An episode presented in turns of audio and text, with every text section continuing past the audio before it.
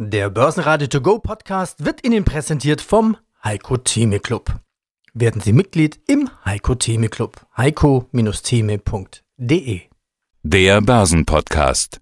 Börsenradio Network AG. Das Börsenradio. Marktbericht. Im Studio Sebastian Leben und Peter Heinrich. Außerdem hören Sie zu den Jahreszahlen der Software AG den neuen CFO Dr. Matthias Heiden, zu seinen aktuellen Empfehlungen den globalen Anlagestrategen Heiko Thieme, zu Investments in Russland Vermögensverwalter Uwe Eilers und zu Gold als ultimative Liquidität Degussa Chefvolkswirt Thorsten Pollard. Sie hören Ausschnitte aus Börsenradio-Interviews. Die ausführliche Version finden Sie auf börsenradio.de. Wenn Ihnen der Podcast gefällt, helfen Sie mit, abonnieren Sie uns und geben Sie eine positive Bewertung. Hin und her und hin und her an den Börsen. Nach schwachem Montag und starkem Dienstag geht der DAX heute wieder in den Rückwärtsgang. Schlusskurs 13.620 Punkte und minus 1,8 Prozent. Der ATX in Wien verlor 1,3 Prozent auf 2.910 Punkte. Und auch an der Wall Street stand nach Eröffnung ein deutliches Minus. Mit ein Grund könnten schwache Konjunkturdaten sein und die Aussicht auf eine Verzögerung des US-Konjunkturprogramms.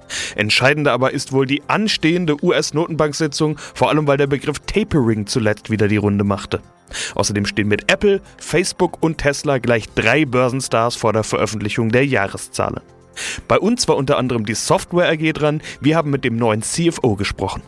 Dr. Matthias Heiden, seit 1.7.2020 Finanzvorstand, Chief Financial Officer der Software AG in Darmstadt. Ja, vor allem in Q4 lief es ja besonders gut. Da gab es ordentliches Wachstum. Im Softwaregeschäft ist Q4 ja üblicherweise ein gutes Quartal, aber diesmal wohl besonders gut. Zitat aus der Pressemeldung. Das vierte Quartal verlief ausgezeichnet und krönte ein trotz Herausforderungen herausragendes Jahr. Ist das denn jetzt transformationsgeschuldet oder ist das dieser Digitalisierungs-Corona-Effekt?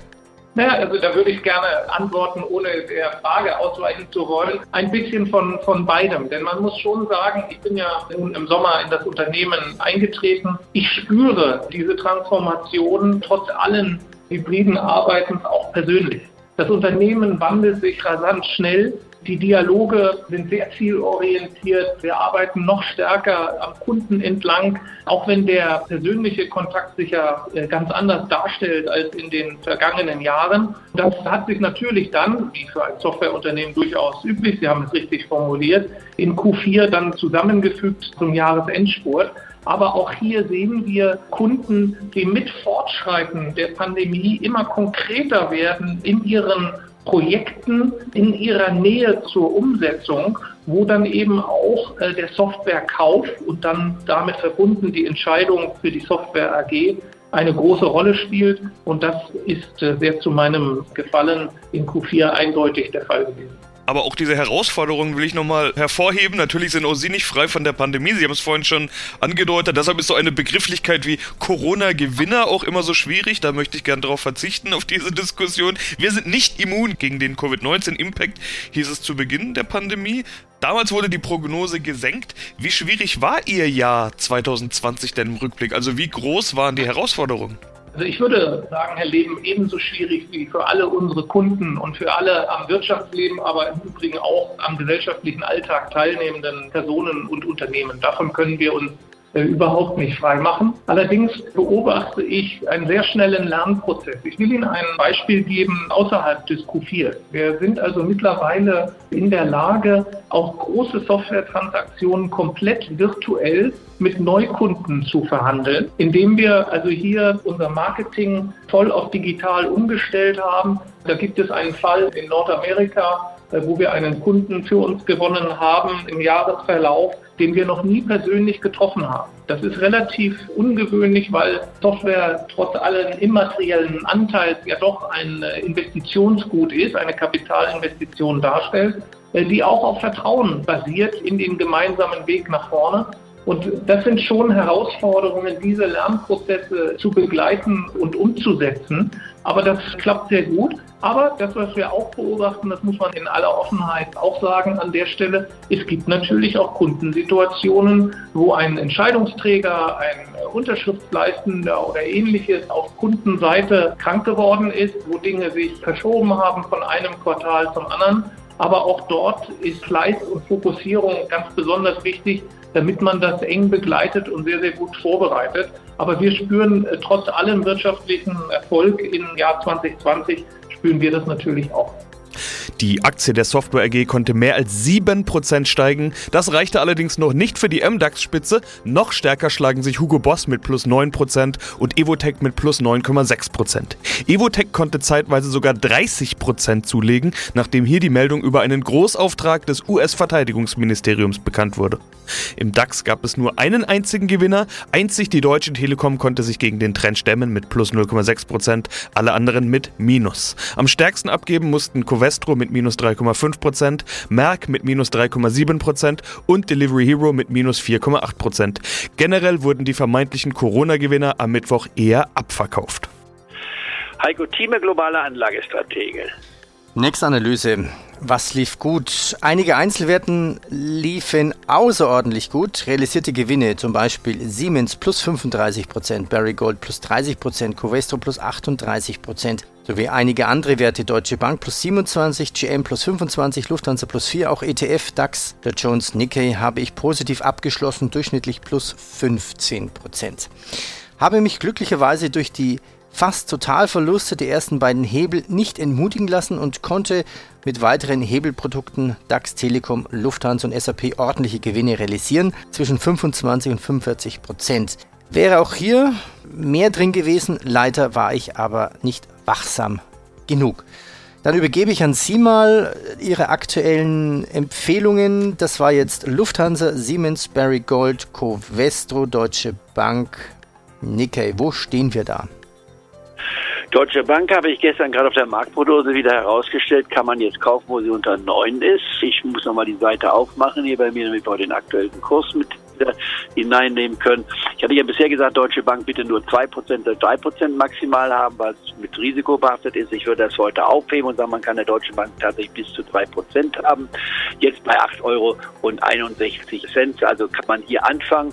Wer vorsichtig ist, ein halbes Prozent dann ein Prozent nehmen bei siebeneinhalb. Und sollte das passieren, was ich nicht glaube, dass wir unter sieben kommen, würde man dann nochmal anderthalb Prozent nachlegen. Das wäre der konservative Anleger. Äh, wer normal ausgerichtet ist, kauft jetzt ein Prozent bei 8,6, kauft dann nochmal nach unter siebeneinhalb, zwischen sieben Viertel und siebeneinhalb das zweite Prozent. Und hier kommt die Variante. Und ich weiß, dass einige haben negative Erfahrungen mit Hebelprodukten gemacht. Ich glaube nach wie vor, dass die Hebelprodukte mit fünf bis maximal zehn Prozent gut aufgeteilt in verschiedene Werte, Einzelwerte und in Indizes auf den DAX und Jones durchaus interessant sind. Haben, das muss man allerdings sagen, das Risiko eines Totalverlustes. Das muss man dabei akzeptieren. Wer das nicht will, macht es nicht. Wer das akzeptiert, kann auch bei der Deutschen Bank ein Hebelprodukt nehmen, nicht wahr, und sagen, okay, man ist jetzt dabei und sagt, auf diesem Niveau kann man es machen. Man kauft die Aktie zum Beispiel physisch mit einem Prozent und gleichzeitig ein Hebelprodukt auf die Deutsche Bank jetzt auf diesem Niveau. Das könnte man also machen mit dem Hebelprodukt. Das ist hier ungefähr Symbol, wenn ich das mal sagen, das ist SB wie Siegfried Bravo, dann die Zahl 7. Guten Morgen, ich bin Uwe Einers, Gründer und Vorstand der Frankfurter Vermögen.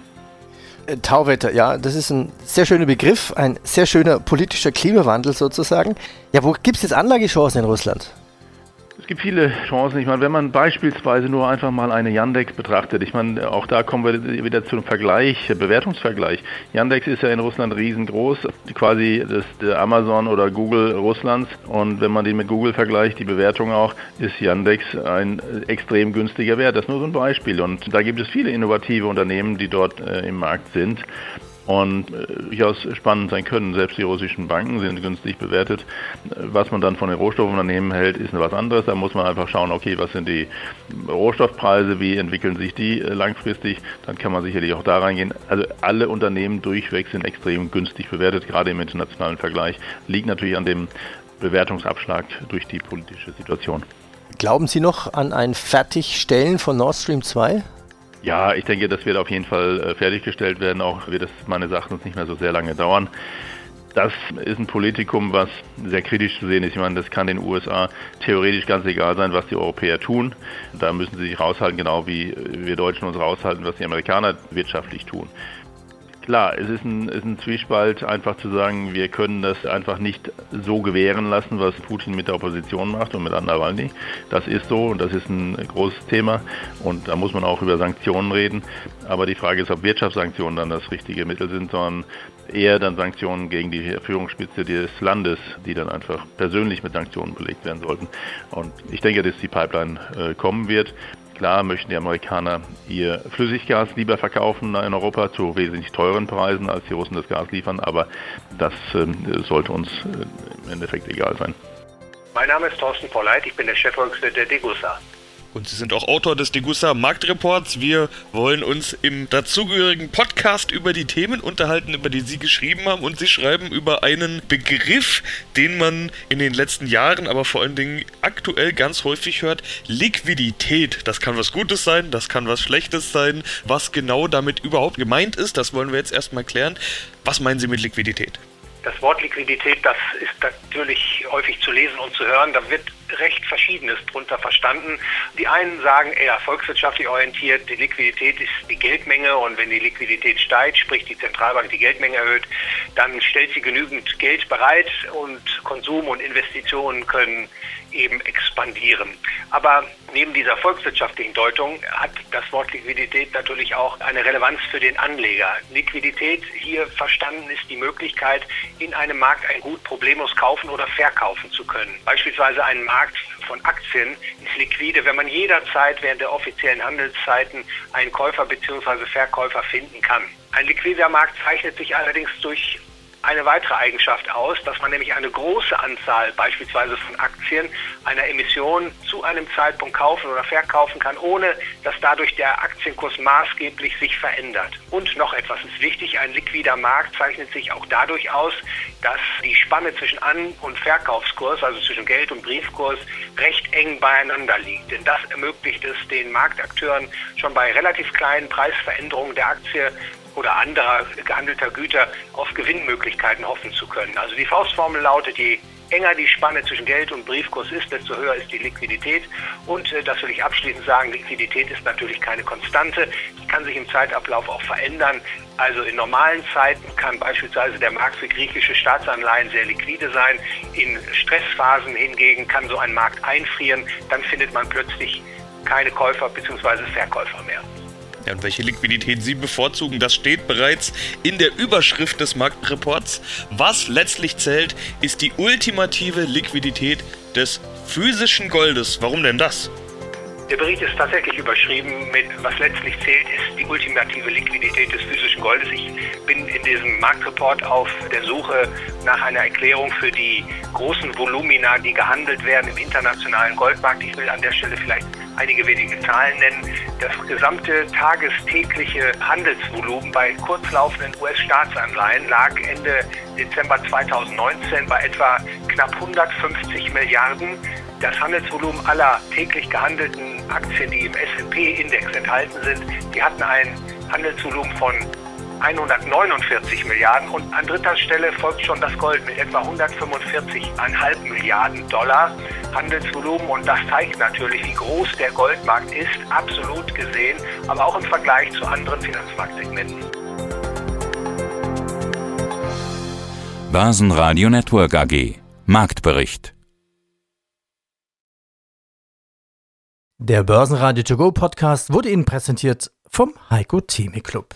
Werden Sie Mitglied im Heiko Theme Club. heiko-theme.de